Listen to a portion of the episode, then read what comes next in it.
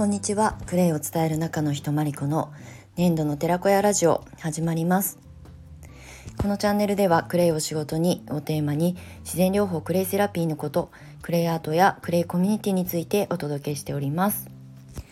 はい、えー、1月7日土曜日。今日から3連休なんですかね。はいカレンダーを見ないと祝日がよくわからないっていう感じなんですが成人の日昔はねあの日にちが決まってたんですが今って第2日曜日あ月曜日あれ？ちょっとね日にちで固定されてないと忘れちゃいますね。うんまあ、3連休ということでまたあの冬休みが明けてあのお正月休みが明けてまた3連休の方もいらっしゃると思うのでなんかねだれちゃうかなって思うんですけれどもはい。皆様今日いかがお過ごしでしょうか？はい。今日はですね母親と父親がですねえーと、習慣化してるんですけれども散歩に出かけましてさっきね。あのいつも出かける時に声かけられるんですけど彼らの習慣化ってすごいなっていうのをいつもあの娘ながらにして思うんですけどあの私もどちらかというと結構ルーティン決めるとコツコツやる方だと思うんですが結構サボり癖がある人間なのでまあいっかってなっちゃうタイプなんですけどうちの両親はですねもう一個決めたら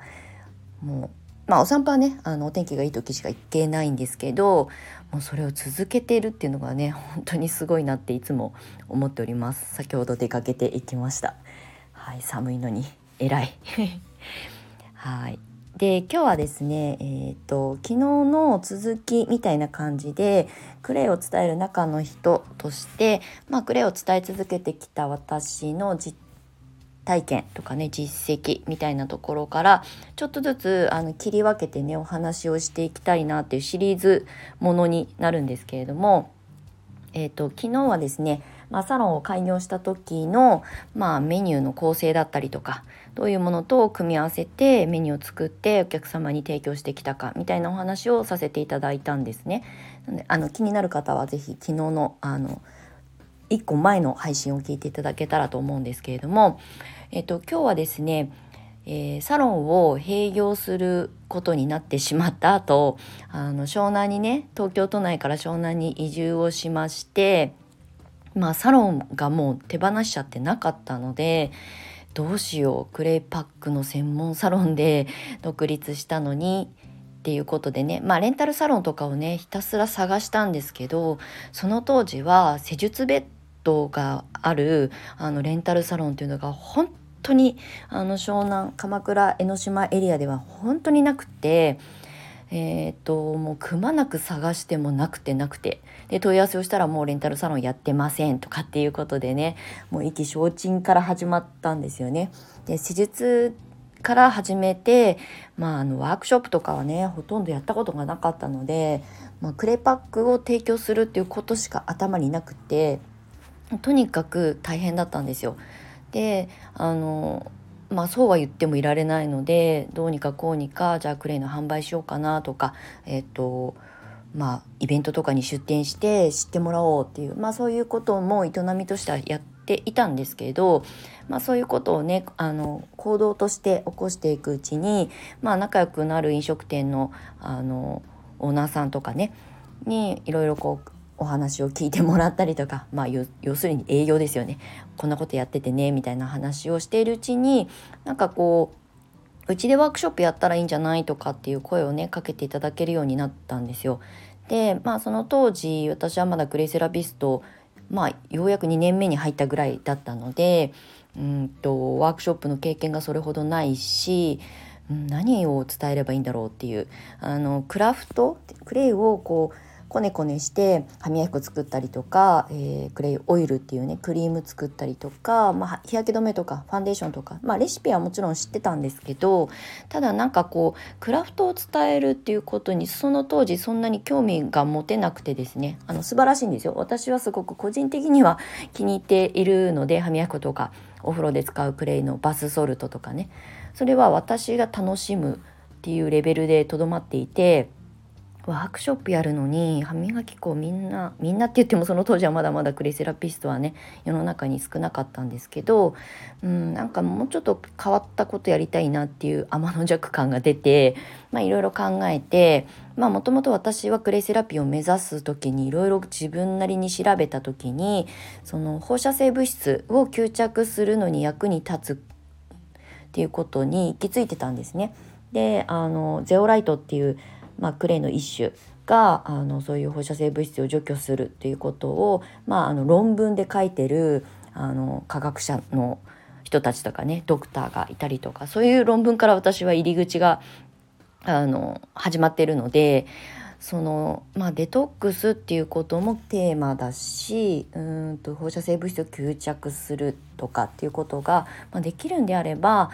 あ野菜洗ったりとかしてたな元理事長の福島さんはとかあのそういうことをねこうちょっと巡らせていろいろ考えて組み立てたのが、まあ、クレイクッキングっていうワークショップだったんですね。でそれはあの飲食店のオーナーさんとコラボさせてもらって何度かあの実際、えーと、ワークショップとして展開したんですけれども、まあ、どんなことしたかっていうと食材、まあ、お料理教室をプラスアルファ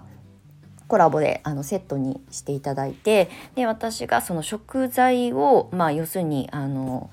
えー、残留農薬とか、まあ、そういったものを吸着させるのに野菜とかを洗いましょうっていうことで、まあ、その理論を話をするっていうことだったんですね。でまああの食材も野菜だけじゃなくてお肉だったりとか海鮮だったりとかねあのそれぞれ野菜はねなんとなく農農薬だったりとかっていうなんか放射性物質とかっていうのはピンとくる方も多いと思うのでまあイメージが湧くかなとは思うんですけれどもそれ以外のお肉ですね。スーパーで売っているお肉とかもえーとまあいろいろねその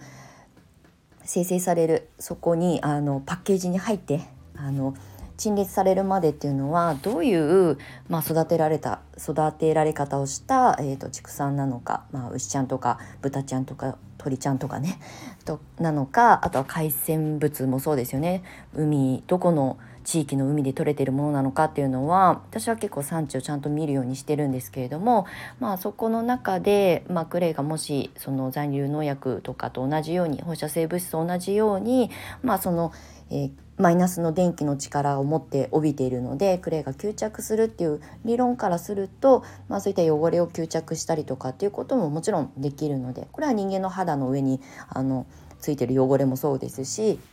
それをま応用できるんじゃないかなっていう想像の中から始めたんですね。なのでお肉を洗ったりとか、まあ、そのエビとか洗ったりとかねであの実際それで下ごしらえしたものを実際そのお料理教室もあの兼ねてまあ、実際、えー、みんなで作るっていうことも多少ねみんなでこう手を貸してもらってあの体験してもらうっていう場所を作ったんですけれども、まあ、その後その食材であのオーナーシェフがねご飯作ってくれてみんなでそれをあの囲んで食べてあのお開きみたいな感じのワークショップだったんですけれども、まあ、そのね野菜を選ぶ時もちろん農薬を使ってない方が理想ですし、うん、まあ種までこだわるとね本当にあのどんな農家さんが育ててくださってるかっていうところまで、まあ、視点ねあの向けられれば理想なんですけどなかなかねそうもいかないっていうことも、まあ、それは日常的に私も普通のスーパーであの無農薬じゃない野菜だって買うんですけどできれば多少ねなりとも軽減できる方法をあの皆さんにお伝えできたらいいなって食べるって食ってね毎日のことなのでそういうところに気づきを持っていただけたらいいなっていうことで、まあ、残留農薬をもう吸着して少しでもあの、まあ、危険性というかねあのできれば避けたいものはあの除去していきつつ、えーと、お家の日常のねあのお料理の中で取り入れてもらいたいなということでクレイクッキングっていうことをあの題材にしてワークショップをやっていました。これはね、えーと、2つのお店のオーナーさんにあの協力をいただいて実施したんですよね。都内でも、えー、今もそのお店なくなっちゃったんですが都内でも渋谷区の代々木上原に、まあ、その時はオーガニック、まあ、イタリアンのお店かな？のオーナーさんとあと、まあ、湘南の一番私が通ってた食堂、まあ、そのお店もねなくなっちゃったというかあの U ターン移住してしまったので数年前にね。からまあもう今はないんですけれどもどちらもねでもそのあの2つのお店のオーナーさんがすごく協力的で興味を持ってくださったのでそこであのできましたワークショップをね。でクレイクッキングっていうのをちょっと私の,、まあ、あのみんながあまり他の人たちがやっていないコンテンツだったのでしばらくはねその発信をしたりとかで生徒さんの中卒業生の中にも食に関わるお仕事をされた経験がある方がいたりとかしたのでそのままそあのそっくりあの自分の自己発信にもし使えるんだったら使っていいよっていうことであの、まあ、ノウハウ的なハウツー的なことをねお伝えしたりとかしてたんですけどあのその後にねえー、っとアースデー代々木公園で、えー、毎年まあコロナの騒動の前まではね毎年やってたりとか多分ここ最近はまた復活したと思うんですけれどもアースデーっていう大きなねイベントがあってそこに ICA 国際クレイセラピー協会は毎年出展してるんですね。ブースすっごい今大きくなったブースなんですけどそこのブースの一角でその ICN の加盟校の先生たちクレイセラピストさんたちが、えーと、ワークショップの講師として、えーと、選抜メンバーみたいな感じでねあの申し込みをしてあの OK をいただいたらその講師として参加ができるんですけど何年前かな？私が出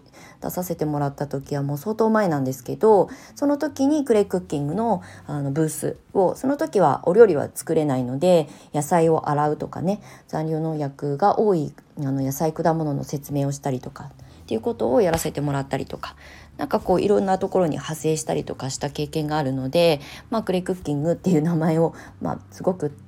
単純ですけど伝わりやすいかなと思ってあの命名したんですけどなんかねこうやってクレイってコラボするのが結構得意なんですよね。